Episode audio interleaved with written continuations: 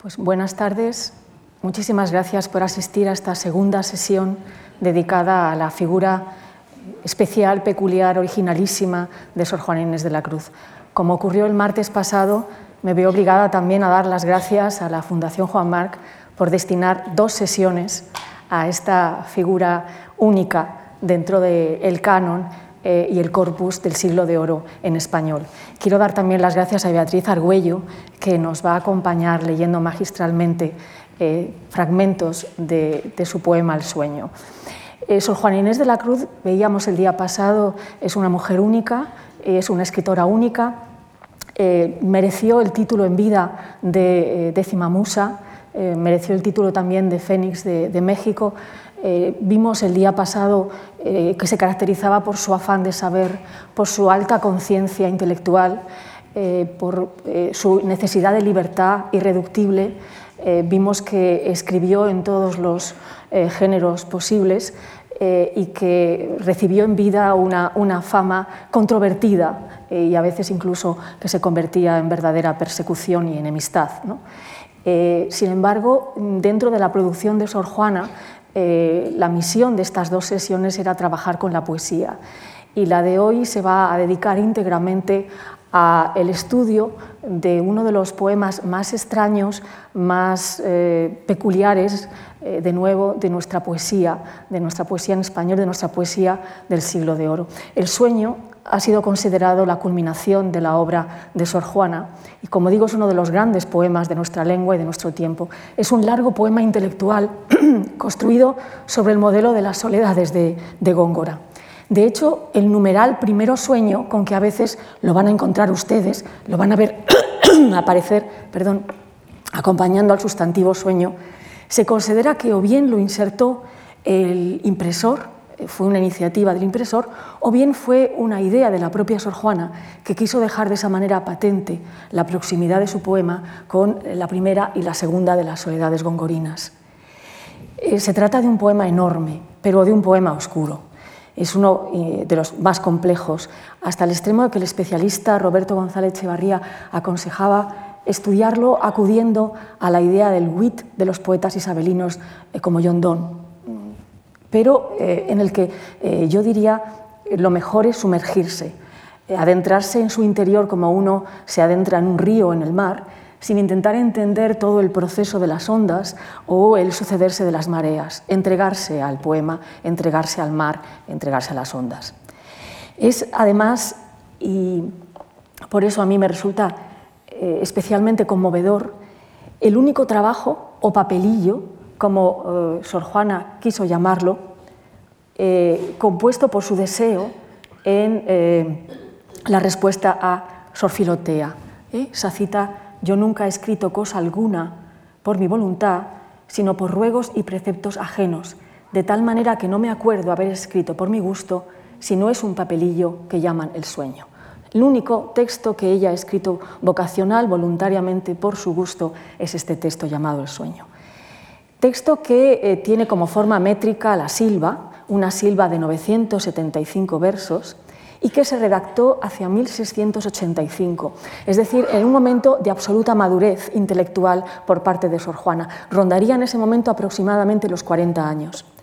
Está escrito entonces antes de la respuesta a Sor Filotea de la Cruz, que recuerdan ustedes, eh, comentamos por extenso el martes, y se fecha ese año, 1685, incluso podemos poner fecha al día en que empezó su redacción, el 22 de diciembre, porque ese, esa jornada, ese día justo, tuvo lugar un eclipse de luna en que Sor Juana eh, habría estado, que, que Sor Juana habría estado observando y estudiando con sus aparatos astronómicos desde su celda. Lo sabemos porque un estudioso, Américo Carralde, ha descubierto que todos los personajes mitológicos y los animales que aparecen en el poema aluden a las constelaciones que se vieron esa noche en el cielo de México. Así que hemos podido datar que el comienzo del poema es ese 22 de diciembre, justo en el momento del eclipse, porque los personajes mitológicos se corresponden con ese cielo estrellado del 22 de, diciembre de 1685. El poema se sitúa en pleno tiempo de la noche. el cuerpo duerme, en efecto, y el alma, desprendida de sus ataduras, emprende un viaje contemplativo cuyas pautas el texto va a describirnos. Es importante destacar que el poema pretende o intenta provocar una meditación que es siempre interior. Los sentidos aquí no participan. Eh, la visión de Sor Juana es básicamente, insisto, interior. Y su tono es un tono abstracto, intelectual y hermético, como no hallamos en otros títulos barrocos de la época. Además, no se nos presenta la realidad del mundo, como nos advierte José Miguel Oviedo, sino su estructura interna, el esqueleto que la razón imagina a partir de ciertas formas geométricas, pirámides, parábolas, líneas, círculos. Lo que entra en la composición con los arquetipos, eh, perdón, son los arquetipos, los elementos puros, los elementos celestiales, las ideas altísimas.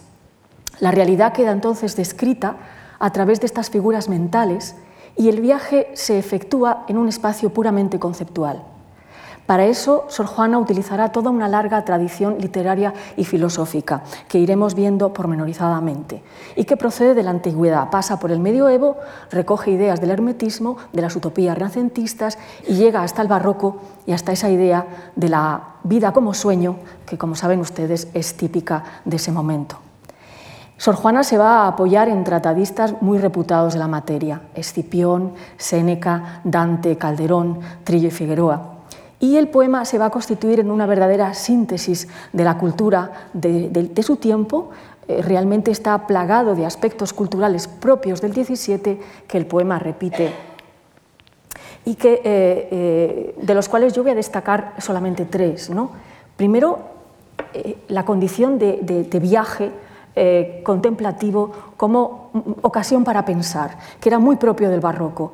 Pensar es viajar, nos dice dos críticos del barroco, Deleuze y Bussi-Glusman. ¿eh? En el siglo XVIII y el XVII, el ser reflexivo no es más un ser sedentario que está en su casa y piensa, sino que el barroco potenciará esta idea de un pensamiento nómada, itinerante, eh, al que además el, desplazamiento perdón, presta todas sus etapas. El poema de Sor Juana entonces se adopta al esqueleto de este pensamiento errante. De ahí que además de poema viaje se le haya considerado como un poema cósmico que describe un traslado espiritual. Es el camino del alma por el espacio supralunar, el espacio por encima de la luna, en busca de sí y del sentido del mundo. Lo cierto es que este tipo de expediciones astronómicas del alma eh, gozaban de mucho predicamento en la época y generaron títulos muy importantes, encuadrables en una categoría que se bautizó como sueños de anábasis o de ascensión. Se trataba de viajes como por ejemplo el que emprende Dante, el espíritu peregrino de Dante en su Divina Comedia. En el Renacimiento y el Barroco estos viajes se distorsionan un poco y empiezan a tomar ciertos aspectos de sátira, como el viaje de John Donne a la Luna, o en otras ocasiones sirven para exponer los conocimientos científicos que se estaban manejando, el caso de Kepler en su Somnium, o el caso de eh, Athanasius Kircher con su Iter Staticum. Ahí tienen las ediciones de, John Donne, alguna de, de Kepler. Sabemos a través de Bosler que Sor Juana era una entusiasta lectora de la obra de este jesuita, Athanasius Kircher, al que la monja mexicana españoliza llamándolo Atanasio Quirquerio, y cuyo hacer y pensar ella también transforma en un verbo. En dos poesías menores suyas habla, habla, por ejemplo, de quirquerizar, es decir, practicar la matemática siguiendo la combinatoria de este sabio alemán. Este representante del hermetismo del XVII practica artes y ciencias diversas guiado siempre por un afán enciclopédico que lo acerca al espíritu también omnímodo de Sor Juana. Kircher conocía, por ejemplo, el copto y va a dedicar un importante estudio a la civilización egipcia, eh, que nos va a servir de mucho más adelante en el estudio del poema, y a los grandes misterios del momento. Se dedica a trabajar con los planos del templo de Salomón, con el interior de la tierra, con el secreto del movimiento perpetuo, Ahí tienen, por ejemplo, un plano para construir una máquina de movimiento perpetuo, por si quieren ustedes patentarlo, tomar nota y luego hacérsela, construirla, patentarla. Pero además fue también, por ejemplo, el creador de una linterna mágica del precedente de nuestro cine que proyectaba sombras eh, y a las que la propia Sor Juana se refiere dentro del sueño. Este científico, estudioso, este jesuita, se dedicó a la investigación física, cosmográfica, astronómica, jeroglífica y promocionó todo tipo de inventos, relojes de sol, arpas eólicas, reflectores, el sistema de altavoces. Aquí tiene un invento para producir, para, generar un ruido inmenso en, la plaza, ¿no? estas caracolas inmensas en el edificio. Como dije antes, la obra de Kircher ocupa un lugar preferente en la biblioteca de Sor Juana. E incluso podríamos decir que más que Galileo, que Copérnico, que Newton, que Descartes, que ella también tenía, leía. Y sabemos que eh, en sus manos estuvo esta Ars Magna Lucis et Umbra, que es un tratado eh, de óptica y de física, que conoció también los estudios de música del alemán, que conoció este libro fascinante que se llama Mundos Subterráneos, que es una especie de mapa del interior de la Tierra, y probablemente conoció muy bien y leyó muy bien el Iter Extaticum de Athanasius Kircher del año 1656, donde aparece un personaje eh, teodidacto, lo tienen ustedes aquí eh, vestido como, como Kircher, como sacerdote, teodidacto, en la portada, eh, que eh, se siente transportado de repente y abatido por un grave sopor, cuando ante él surge un varón alado, aterrador, hermoso, que atendiendo a sus deseos le muestra, se nos dice en el poema, cuanto es permitido al ojo hecho de carne mortal. Acompañado de este personaje alado, que es el ángel Cosmiel, Teodedicto visita los planetas, los cielos superiores, el firmamento de las estrellas fijas y va a ir ofreciendo noticias reales unas, otras fantasiosas, otras hipótesis descabelladas por su parte sobre lo que debía ser el universo.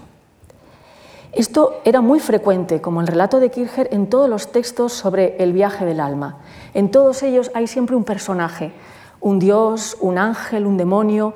Mefistófeles, por ejemplo, en el Fausto de Barlow, que se presenta ante el protagonista cuando éste se ha dormido.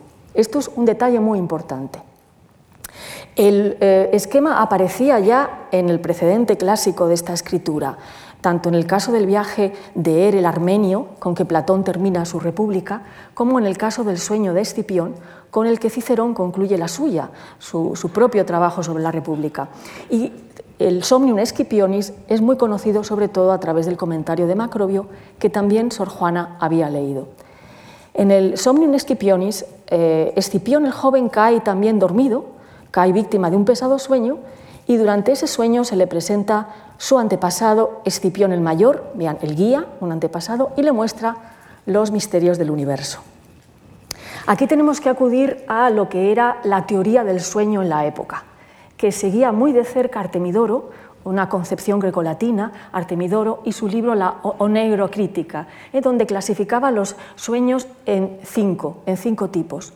Dos de ellos eran absolutamente inútiles, mentirosos y no había que fiarse. ¿eh? Si uno padecía insomnio, que insomnio consistía en que el sueño repetía las preocupaciones del día, por ejemplo, el eh, hombre que ha viajado todo el día en carreta y sueña toda la noche con el movimiento de la carreta. Seguro que cuando nosotros conducimos mucho tenemos esta misma experiencia. Eso se llama insomnium ¿eh? y es un sueño mendaz que no debe tenerse en cuenta.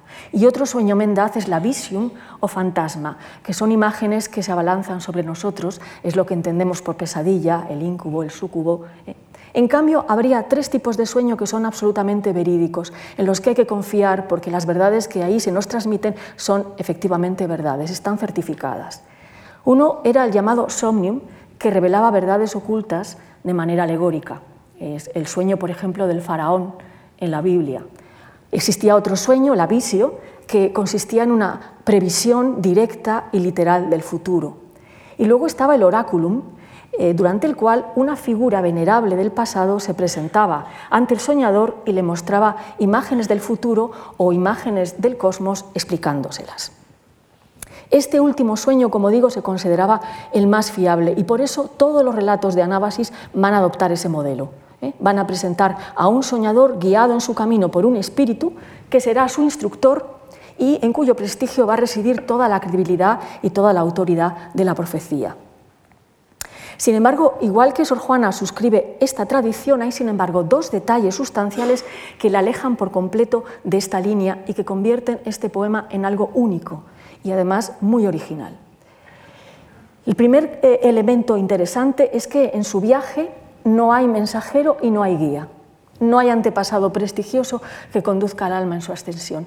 Sor Juana viaja sola, el alma de Sor Juana viaja sola. Dicho cambio supone para Paz una verdadera anomalía literaria y es una consecuencia más de los tiempos. Él llegará a decir que algo acaba en ese poema y algo comienza. Esta ruptura espiritual es de extrema gravedad, pues implica un cambio absoluto en las relaciones de la criatura humana con el más allá. El alma se ha quedado sola, se han desvanecido, disueltos por los poderes analíticos, los intermediarios sobrenaturales y los mensajeros celestes que nos comunicaban con los mundos de allá. La ruptura es una verdadera escisión y todavía padecemos sus consecuencias históricas y psíquicas.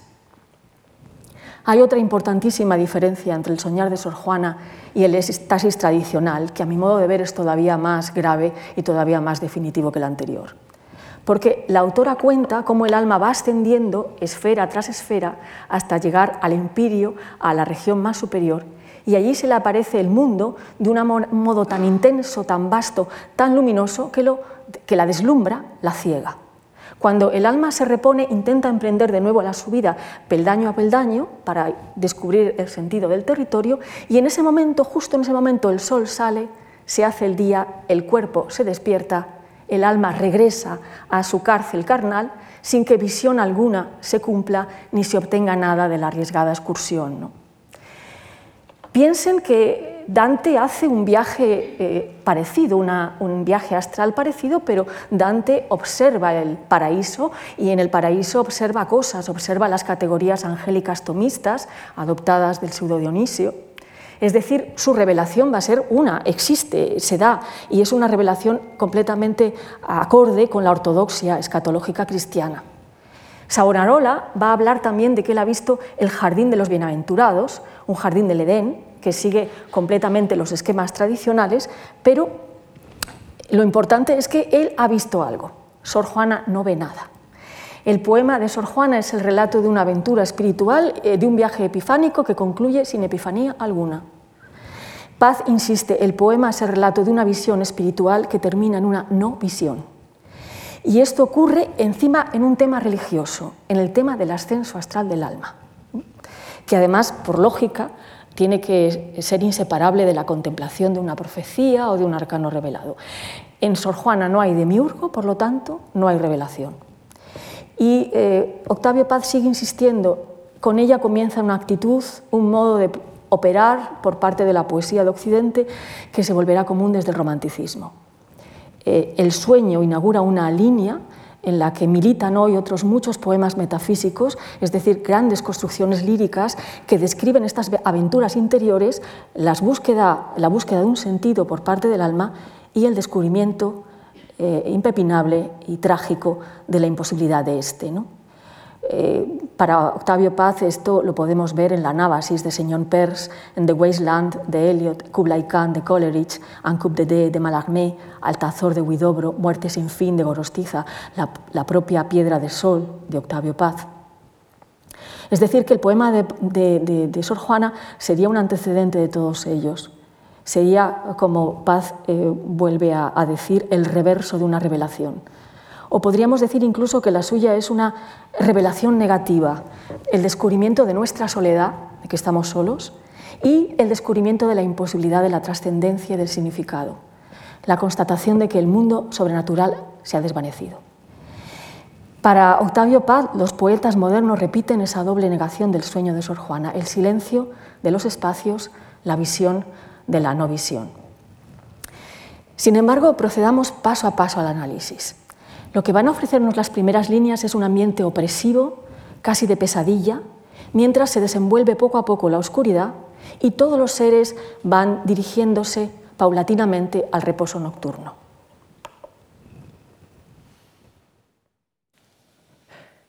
Piramidal, funesta de la tierra, nacida sombra al cielo encaminaba de vanos obeliscos punta altiva, escalar pretendiendo las estrellas.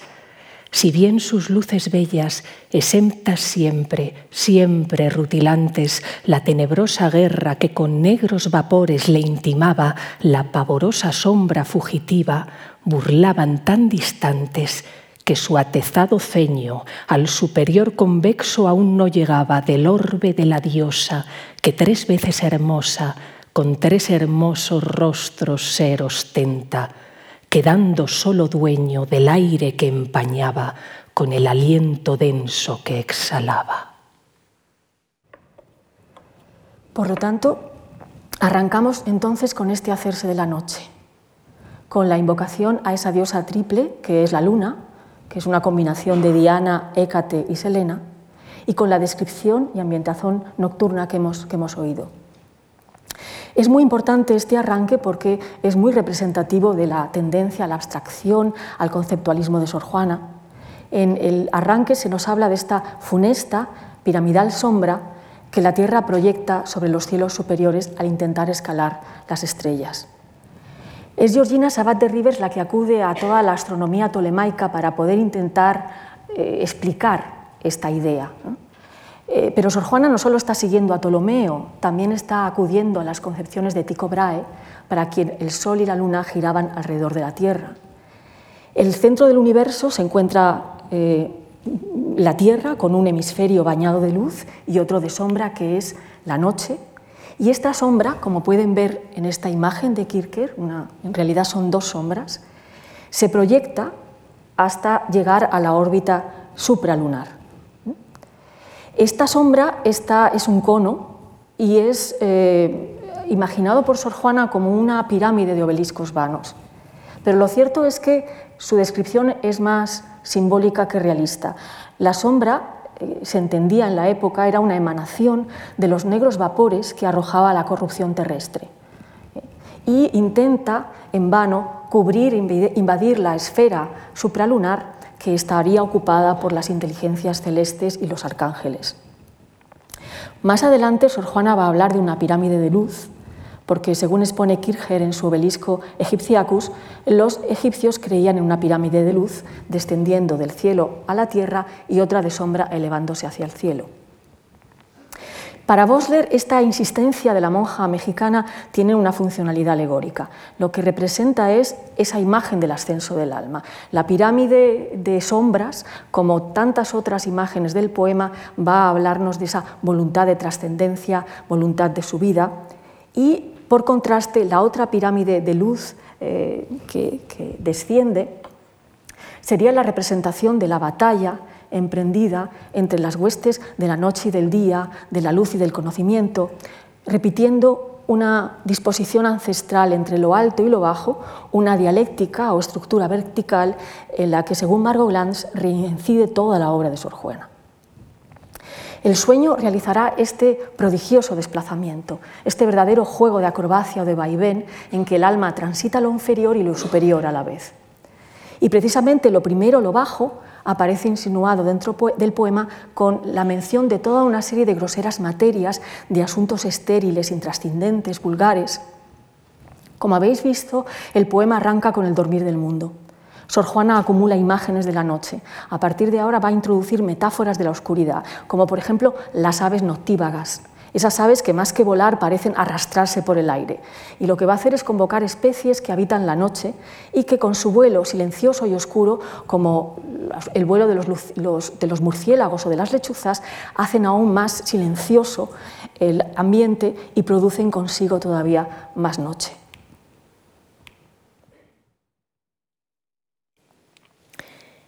Y en la quietud contenta de imperio silencioso, Sumisas solo voces consentía de las nocturnas aves tan oscuras, tan graves, que aún el silencio no se interrumpía. Con tardo vuelo y canto de él oído mal, y aún peor del ánimo admitido, la avergonzada nictímene acecha de las sagradas puertas los resquicios o de las claraboyas eminentes los huecos más propicios que capaz a su intento le abren la brecha y sacrílega llega a los lucientes faroles sacros de perenne llama que extingue si no inflama en licor claro la materia crasa consumiendo, que el árbol de Minerva de su fruto, de prensas agravado, con gojoso sudó y rindió forzado y aquellas que su casa campo vieron volver sus telas hierba a la deidad de Baco inobedientes, ya no historias contando diferentes en formas y afrentosa transformadas segunda, forman niebla, ser vistas, aún temiendo en la tiniebla aves sin pluma aladas.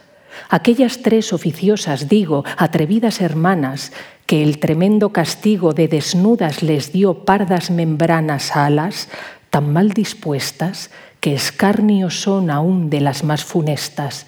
Estas con el parlero ministro de Plutón un tiempo, ahora supersticioso indicio agorero, solos, la no canora componían capilla pavorosa, máximas negras, longas entonando y pausas más que voces, esperando a la torpe mensura perezosa de mayor proporción tal vez que el viento, con flemático echaba movimiento de tan tardo compás, tan detenido, que en medio se quedó tal vez dormido.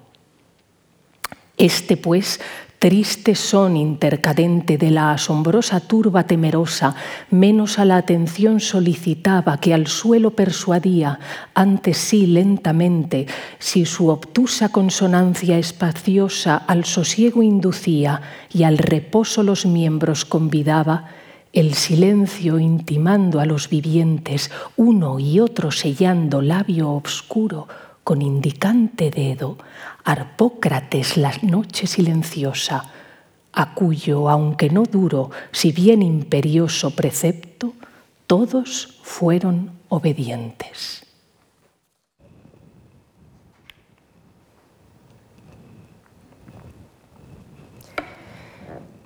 Tenemos, por tanto, especies tétricas, especies negras, nocturnas, convocadas para producir oscuridad dentro del poema, para generar más noche dentro de la noche del poema. Y aparecen convocadas bajo disfraces míticos que encontramos en las metamorfosis de Ovidio. Por un lado está la lechuza, que eh, aparece aludida en el mito de Nictímene. Nictímene era una muchacha incestuosa convertida por Minerva en ese pájaro. La lechuza, nos dice Sor Juana, trata de entrar en el templo de la diosa Minerva para chupar el aceite, que como saben ustedes es también líquido consagrado a Atenea, en las lamparillas religiosas, con lo que haría la noche más oscura y cometería con eso doble sacrilegio. Al tomar el aceite apagaría la lamparilla y produciría todavía más noche eh, la lechuza.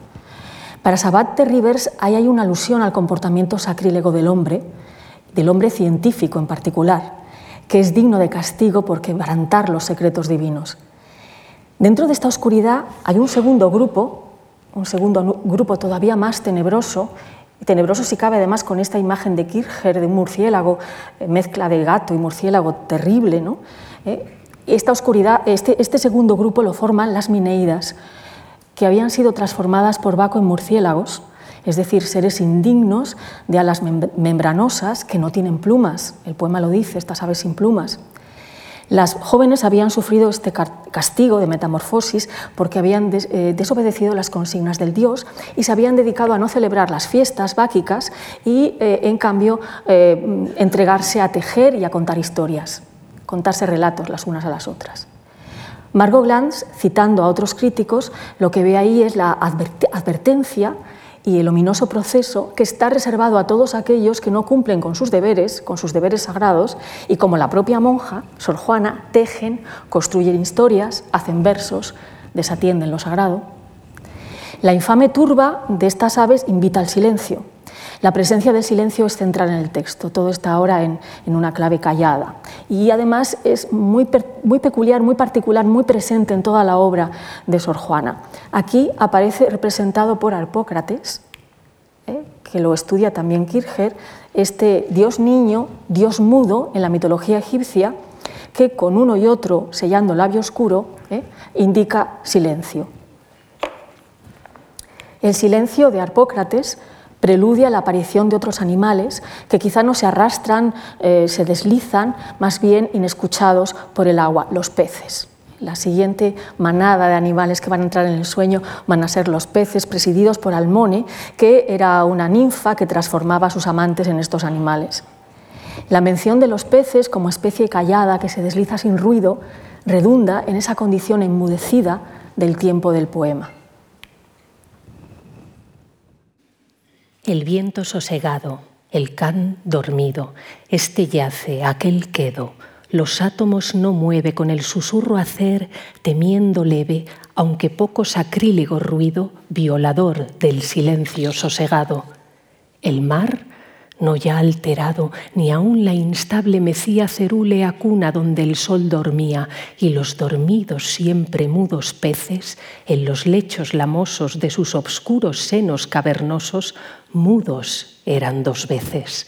Y entre ellos la engañosa encantadora Almone, a los que antes en peces transformó simple amantes, transformada también, vengaba ahora en los del monte senos escondidos, cóncavos de peñascos mal formados, de su esperanza menos defendidos que de su obscuridad asegurados, cuya mansión sombría ser puede noche en la mitad del día, incógnita aún al acierto, montaraz pie del cazador experto, depuesta la fiereza de unos y de otros el temor depuesto, yacía el vulgo bruto, a la naturaleza, el de su potestad, vagando impuesto universal tributo.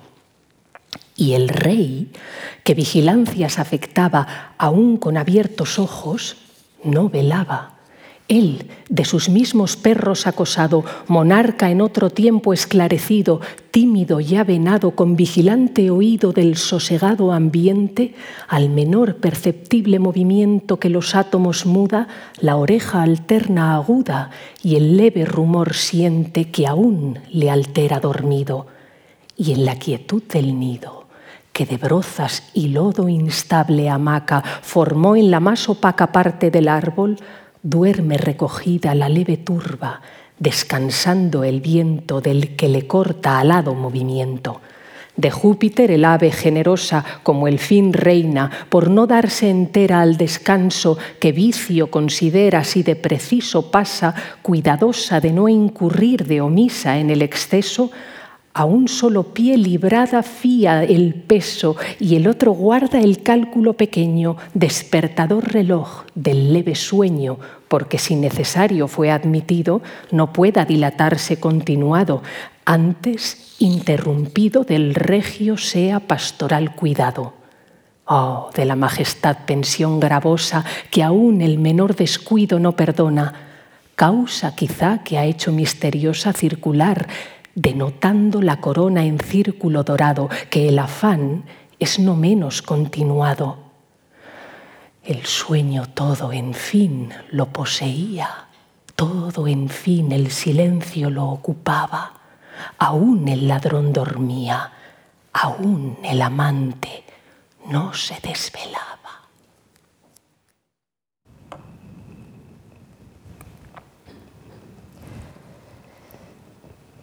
Bien, para Margot Blanche, estos versos constituyen un verdadero tratado teratológico de la noche, del silencio, del oyerto, una especie de paisaje monstruoso y también un ejercicio de catábasis, es decir, de descenso en lo inanimado. Nos vamos ralentizando, todo se va deteniendo. Esta zoología nombrada es la propia de la noche y aparece entonces dormida en las cavernas y en los huecos de una tierra que ella también se ralentiza. O bien en otras ocasiones lo que aparece son animales, símbolos de cuidado y de cautela.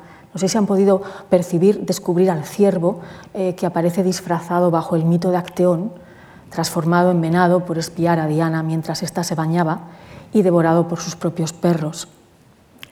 Pero aparece también el águila, a quien Sor Juana destina una fábula que en realidad contaba Plinio para las garzas. Sor Juana cuenta que el águila, que es un animal siempre vigilante, siempre cauteloso, vela con una piedra en la garra. Y en caso de adormecerse, la garra suelta la piedra y de ese modo se despierta. Sí, lo podemos localizar aquí. De Júpiter el ave generosa, como el fil reina por no darse entera al descanso, que vicio considerada, de, no incurrir de omisa en el exceso, a un solo pie librada, fía al peso, y en otro guarda el cálculo pequeño, despertador reloj del leve sueño, porque si necesario fue admitido no puede dilatarse continuado, etc. A este tratado teratológico de, de la noche sucede inmediatamente una descripción de los procesos del dormir del cuerpo. Y ahí lo que hace Sor Juana es acudir a los manuales básicos de medicina de la época y nos ofrece todo un tratado anatómico casi. Eh, con eso además está inscribiendo en la línea de la poesía científica, que es muy poco habitual en nuestra lengua castellana y que proviene, por supuesto, de Lucrecio y de Rerum Natura, una lectura obligatoria en ese momento. Lo que va a hacer eh, Sor Juana, acudiendo, como digo, a, Lucrecio y a De Rerum Natura, es ir comentando órgano por órgano y observando cómo órgano por órgano se va durmiendo el cuerpo. Todos los procesos que estos atraviesan durante el sueño, ralentizados, inactivos, lo hacen parecer casi muerto al cuerpo. El sueño como espejo de la muerte, saben muy bien, es otro tema barroco. El único que permanece de alguna forma activo, pero más descansado, más ralentizado, más lento es desde luego el corazón. El reloj humano, vital volante, que con arterial concierto, nos dice, unas pequeñas muestras pulsando manifiesta lento. Aquí aparece el corazón y aparece la metáfora del reloj, que si recuerdan hablábamos de ella el martes pasado. El reloj, el reloj mecánico se había construido por primera vez en ese siglo XVII, se había inventado en ese siglo XVII y eh, Sor Juana había quedado fascinada con ese invento hasta el punto de hacerse con un ejemplar maravilloso que presidía su celda, como eh, probablemente ustedes recuerden. Entonces utiliza el reloj como metáfora y lo hace aquí y en otras ocasiones. Es una metáfora con relativa frecuencia en la poesía de Sor Juana. Y se deja llevar por el encanto que toda, eh, con que toda la, época se, se, brinda al invento. ¿no? Pero además está siguiendo la línea escolástica que veía el cuerpo como una ajustada maquinaria, una maquinaria perfecta. Y además acomoda a esa visión escolástica las ideas barrocas de Galileo, de Newton o de la fisiología de Harvey, que era básicamente mecanicista.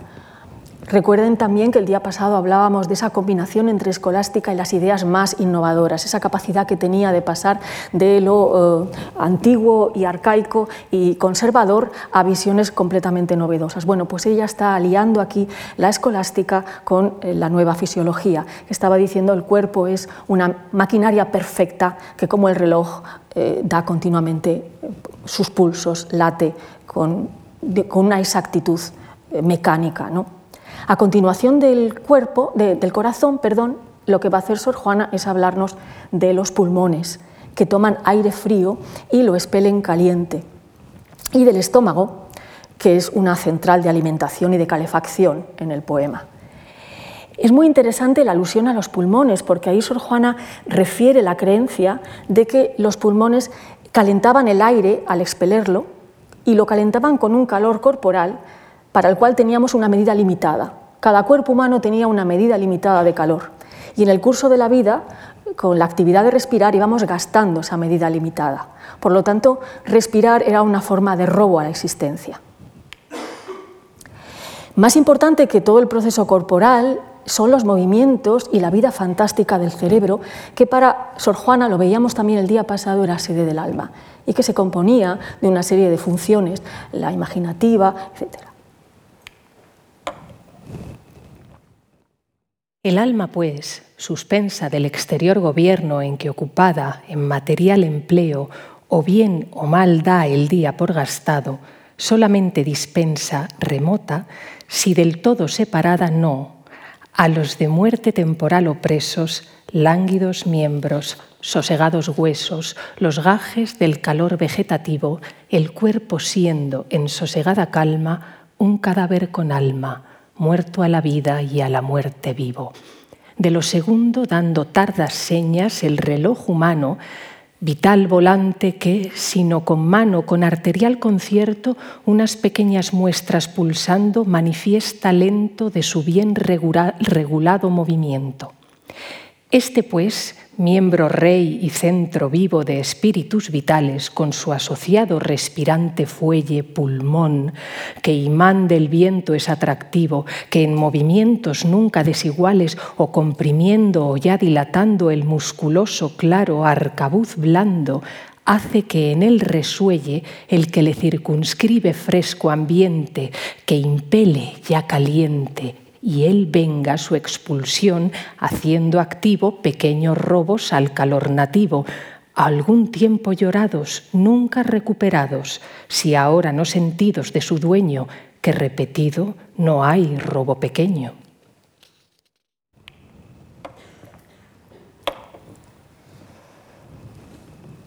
En el apartado siguiente del poema, Sor Juana ya se mete a relatarnos el viaje ascensional del alma. En ese viaje ascensional, el alma emprende un vuelo en el que excede incluso la altura de dos edificios de arquitectura simbólica en la época, la Torre de Babel y las pirámides. La primera, la Torre de Babel, estaba asociada al sonido, las segundas eran símbolo de la luz. Pero conviene que nos detengamos un momento en concreto en las pirámides, con las cuales el alma es comparada en su deseo de subir al origen. Las pirámides habían sido estudiadas recientemente, las de Memphis, precisamente también por Athanasius Kircher, que en su estudio las compara con las pirámides aztecas, las pirámides mexicas. Es decir, que para Sor Juana ese detalle, esa comparativa, debido de ser especialmente interesante, ¿eh? porque ella había visto cerca las pirámides mexicanas, que eh, Kircher, el maestro, las comparara con las egipcias, resultaría muy revelador.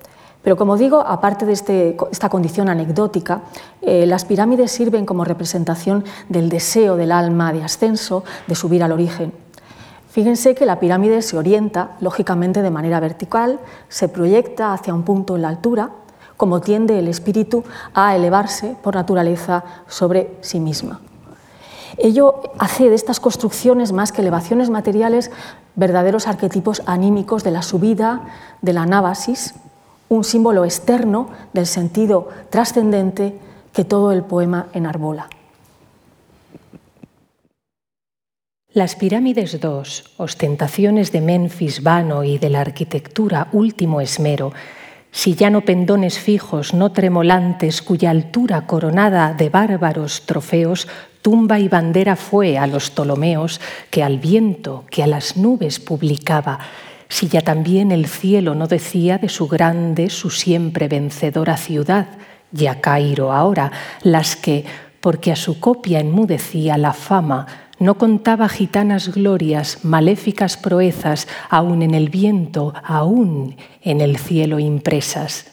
Estas que en nivelada simetría su estatura crecía con tal disminución, con arte tanto, que cuanto más al cielo caminaba a la vista que lince las miraba, entre los vientos se desaparecía, sin permitir mirar la sutil punta que al primer orbe finge que se junta, hasta que fatigada del espanto, no descendida sino despeñada, se hallaba al pie de la espaciosa basa tarde o mal recobrada el desvanecimiento, que pena fue no escasa del visual alado atrevimiento, cuyos cuerpos opacos no al sol opuestos, antes avenidos con sus luces, sino confederados con él como en efectos confiantes, tan del todo bañados de un resplandor eran que lúcidos, nunca de calurosos caminantes al fatigado aliento, a los pies flacos ofrecieron alfombra, aún de pequeña, aún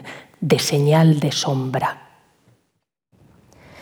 Bueno, la construcción de una pirámide es una operación tan sutil, tan espiritual, tan simbólica, que la pirámide disminuye conforme asciende va siendo cada vez más pequeña conforme va subiendo en altura, hasta desvanecerse en los aires en apenas la punta última en que termina. Esa construcción apasionó a Sor Juana, la menciona ahí, ese deshacerse en el aire de la punta de la, de la pirámide, ¿eh? y, simboliza toda esa persecución del alma hasta perderse en el horizonte. ¿no? Por otra parte, las pirámides de Memphis, eh, que eran conocidas en la época, muy admiradas, tenían una rara virtud. Eh, si se observaban bien, se descubría que en ningún momento eh, del día sus sombras se molestaban las unas a las otras. Las sombras que cada una de las pirámides arrojaba no caía jamás sobre eh, la compañera, es decir, que todas ellas eran construcciones permanentemente rodeadas de luz.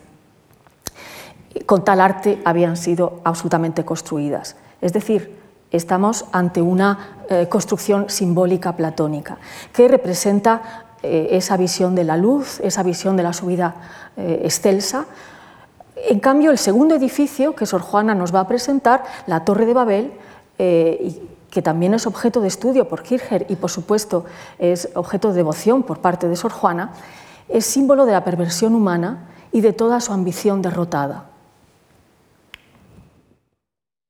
Las pirámides fueron materiales tipos solos, señales exteriores, de las que dimensiones interiores, especies son del alma intencionales, que como sube en piramidal punta al cielo la ambiciosa llama ardiente, así la humanamente su figura trasunta y a la causa primera siempre aspira, céntrico punto donde recta tira la línea, si ya no circunferencia que contiene infinita toda esencia.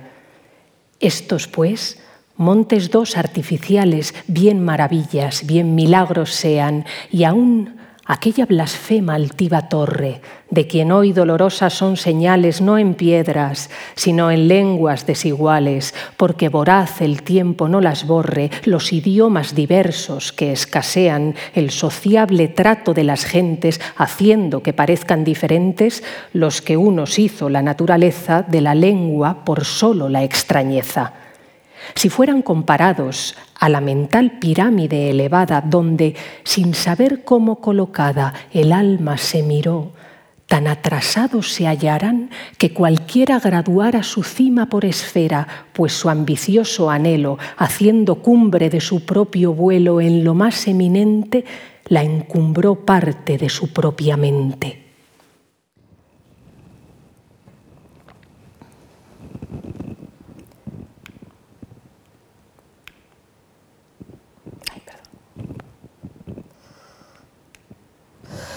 Bueno, más elevada que la altura privilegiada de las pirámides, más crecida que la Torre de Babel y que la soberbia que la Torre de Babel simboliza, el alma contempla desde esa altura inmensa la eh, espectacularidad del mundo.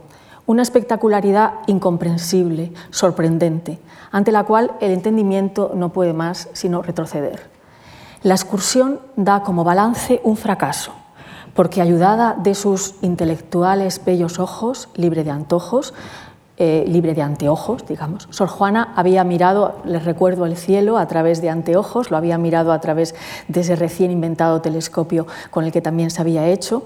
Pues el alma, que ya no necesita, que no necesita anteojos, que no necesita telescopio, extiende la mirada por el mundo, experimenta un primer momento de fruición, un primer momento de goce, y luego, como el malhadado Ícaro, al que se cita también en el poema, que se despeña con sus alas de cera fundida por la proximidad al sol, el alma comprende que es imposible comprender y naufraga en el intento y reconoce su frustración. Y por mirarlo todo, nada veía, se nos va a decir. En cuya casi elevación inmensa, gozosa, mas suspensa, suspensa, pero ufana y atónita, aunque ufama la suprema de lo sublunar reina soberana, la vista perspicaz libre de anteojos de sus, de sus intelectuales y bellos ojos, sin que distancia tema ni de obstáculo opaco se recele, de que interpuso algún objeto cele, libre tendió por todo lo criado, cuyo inmenso agregado, cúmulo incomprensible, aunque a la vista quiso manifiesto dar señas de posible, a la comprensión no, que entorpecida, con la sobra de objetos y excedida de la grandeza de ellos su potencia, retrocedió cobarde y por mirarlo todo, nada veía, ni discernir podía, bota la facultad intelectiva en tanta, tan difusa, incomprensible especie que miraba desde el un eje en que libraba estriba la máquina voluble de la esfera, el contrapuesto polo, las partes ya no solo que al universo todo considera serle perfeccionantes a su ornato, no más pertenecientes.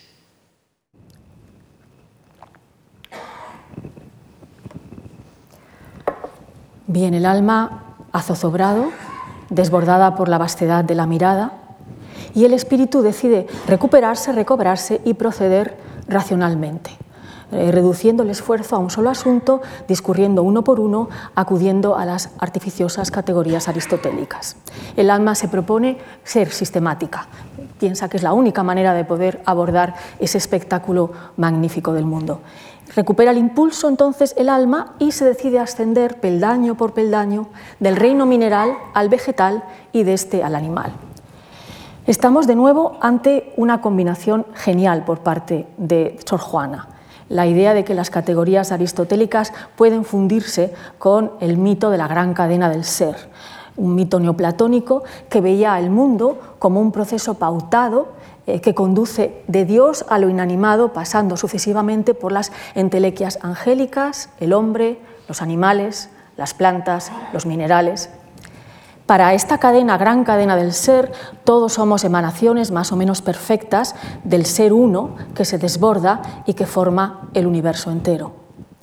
Lo importante de la cadena del ser es que supone una serie, una continuidad entre todas las criaturas, entre todas las especies, los órdenes, las familias, una continuidad, una mediación, un enlace que Aristóteles vendrá a acentuar también. El resultado es esta idea del mundo como un sistema escalonado de goznes y, en palabras de la propia Sor Juana, de bisagras. Es un término que a ella le gusta mucho y que reitera. En la mitad de la serie, en la mitad de esta cadena del ser, de este proceso escalonado y enlazado de, de cosas, se encuentra el más prodigioso de los puentes, la maravillosa bisagra por excelencia, ese compuesto triplicado que es el hombre. Y es triplicado porque es el compendio de los tres reinos eh, naturales, pero es compendio también de facultades como el alma, la mente y la materia. El fragmento en el que Sor Juana describe al hombre es sin duda alguna uno de los más hermosos del primero sueño. Lo presenta como un compendio absoluto entre ángel, plata, planta perdón, y bruto. Lo llama altiva bajeza, con ese oxímoron brutal, ¿no? para hablar de este ser que toca el cielo con la frente, pero que tiene con polvo sellada la boca. Las alusiones a esta criatura doble, triple, lleva a Sor Juan a emplear las citas, citas de la Biblia, las únicas del texto. En el texto no hay otras citas que las referidas a la composición de citas bíblicas, perdón, que las referidas a la composición del hombre. ¿no? Sor Juana compara al hombre con el águila en la isla de Patmos, que las estrellas midió y al cielo son iguales, o con la escultura de Nabucodonosor, cuya frente se dice era eh, de, oro y en cambio sus pies estaban hechos de barro.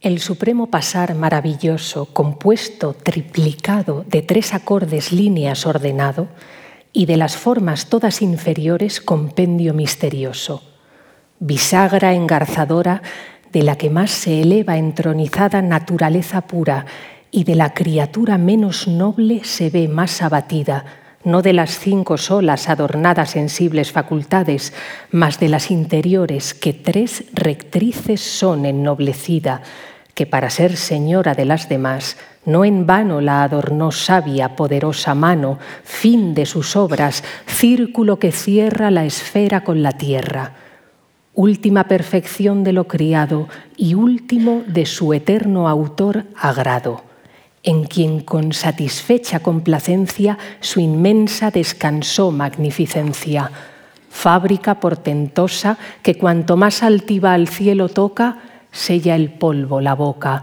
de quien ser pudo imagen misteriosa, la que águila evangélica, sagrada visión en Patmos vio que las estrellas midió y el cielo con iguales huellas, o la estatua eminente que del metal mostraba más preciado la rica altiva frente y en el más desechado material flaco fundamento hacía con que al leve vaivén se deshacía.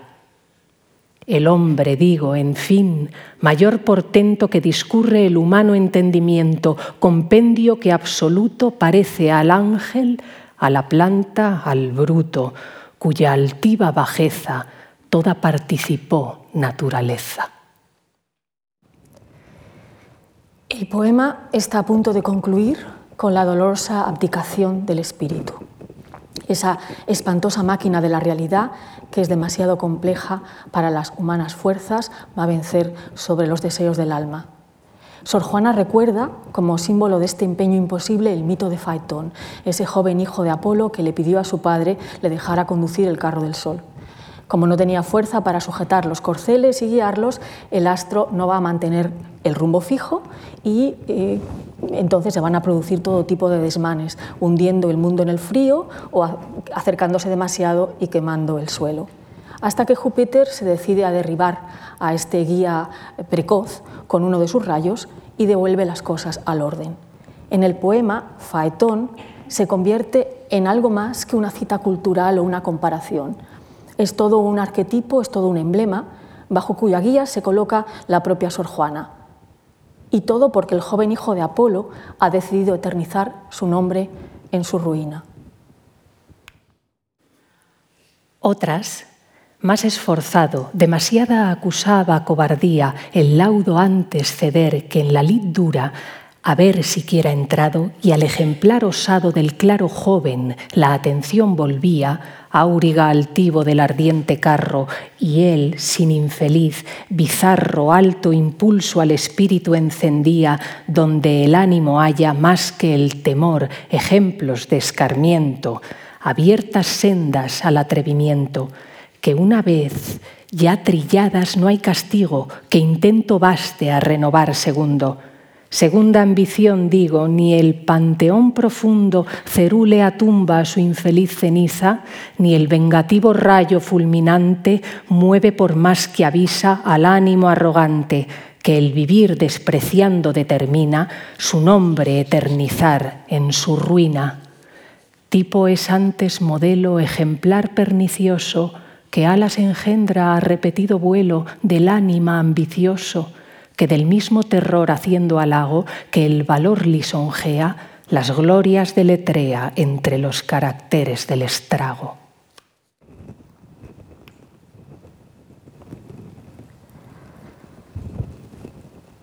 Por su sentido ascensional, Faetón es el correlato mítico del símbolo de las pirámides y un modelo que en repetidas ocasiones aparece en la obra de Sor Juana, hasta el punto de que para muchos críticos podría ser un trasunto de Sor Juana, un alter ego de Sor Juana. Sor Juana podría abrazar el mito de Faetón como representación de sí misma.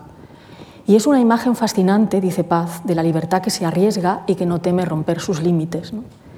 De hecho, el crítico mexicano insiste que en Primero Sueño aparece la misma pasión que mueve a Faetón, la pasión del amor a saber. Eh, en Sor Juana esa pasión intelectual es tan fuerte como la pasión erótica, como la ambición de poder, como la ambición de gloria. Ella postula una necesidad de conocer que va más allá incluso o más apasionadamente que la capacidad de gestionar o de alcanzar dicho conocimiento. Hay que, contra todos los anatemas escolásticos que precisaban como el hombre no debe ir más allá de lo prescrito por Dios, hay que intentar atreverse a saber, sapere aude. Es decir, hay que osar la sabiduría, porque el acto de conocer se vuelve una manera de desafío, una rebeldía. Bajo esa divisa resulta normal que Sor Juana eligiera como ejemplo en esta heroica trágica vida del hijo de Apolo, que pretende conocer y ver aun a riesgo de caer y de perder la vida. La figura de Faetón, insiste Octavio Paz, fue determinante para Sor Juana de dos maneras. Primero, como ejemplo intelectual que reúne el amor al saber y la osadía, la razón y el ánimo. Enseguida, porque representa a la libertad en su forma más extrema, la transgresión. Bueno, a semejanza de este desafortunado Auriga, el pobre Faetón, el alma insiste en su voluntad de saber, pero el tiempo ha transcurrido y el recorrido está próximo a su fin. El mundo físico ha comenzado a desperezarse, alertado por la aurora, las cosas empiezan a actuar, los órganos se reaniman, se desvanecen los fantasmas del cerebro y antes de que se cumpla la revelación que el viaje estático prometía, el cuerpo despierta. En tanto el Padre de la luz ardiente de acercarse al oriente ya el término prefijo conocía y al antípoda opuesto despedía, con trasmontantes rayos que de su luz en trémulos desmayos en el punto hace mismo su occidente que nuestro oriente ilustra luminoso. Pero de Venus antes el hermoso apacible lucero rompió el albor primero y del viejo Titón la bella esposa, amazona de luces mil vestida, contra la noche armada, hermosa así atrevida, valiente, aunque llorosa su frente, mostró hermosa, de matutinas luces coronada, aunque tierno preludio ya animoso del planeta fogoso, que venía las tropas reclutando de bisoñas vislumbres, las más robustas veteranas, lumbres para la retaguardia reservando contra la que tirana usurpadora del imperio del día, negro laurel de sombras mil ceñía, y con nocturno cetro pavoroso las sombras gobernaba, de quien aún ella misma se espantaba.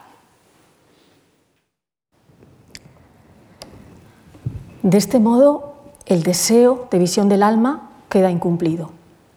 El poema se cierra en falso sobre el fracaso de su propia propuesta esa falta de revelación que veíamos como balance moderno de toda aventura de sentido.